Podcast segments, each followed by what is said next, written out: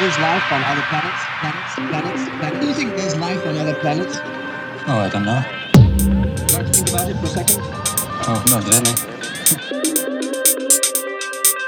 Oh, not really. Oh, not really. Oh, not really. Tell me, do you think there is life on other planets?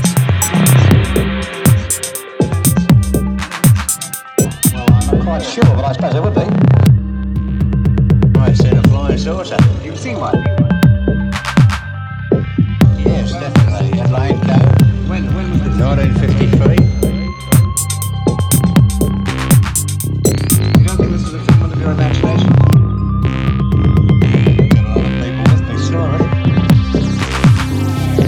A lot of people with me saw it. This happened to me about two weeks ago. I was about 45 miles out of Chicago, drove my car on the highway. Next thing I noticed, this really bright light above me. At first I thought it was a helicopter.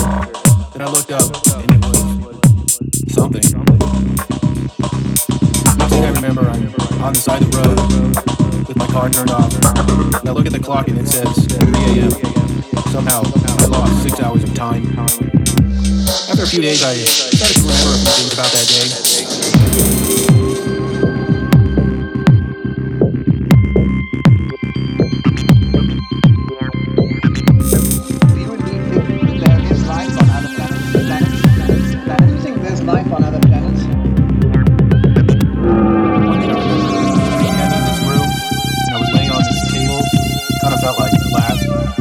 Not move. I could not talk. And I was surrounded by, I guess you could call them um, aliens.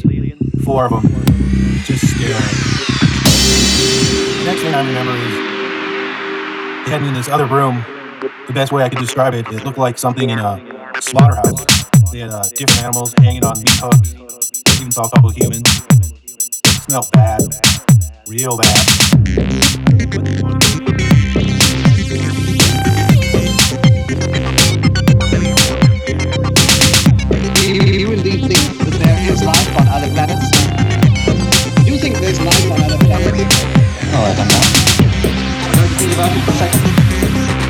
sabes,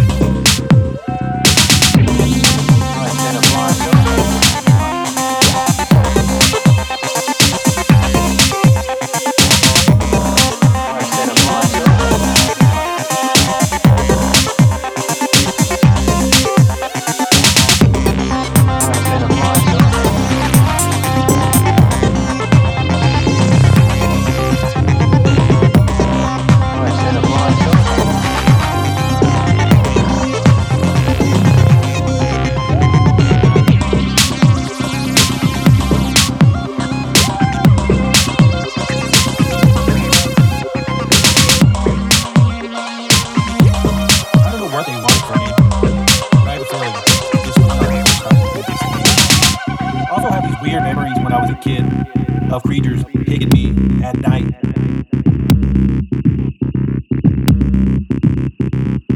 Of creatures taking me at night.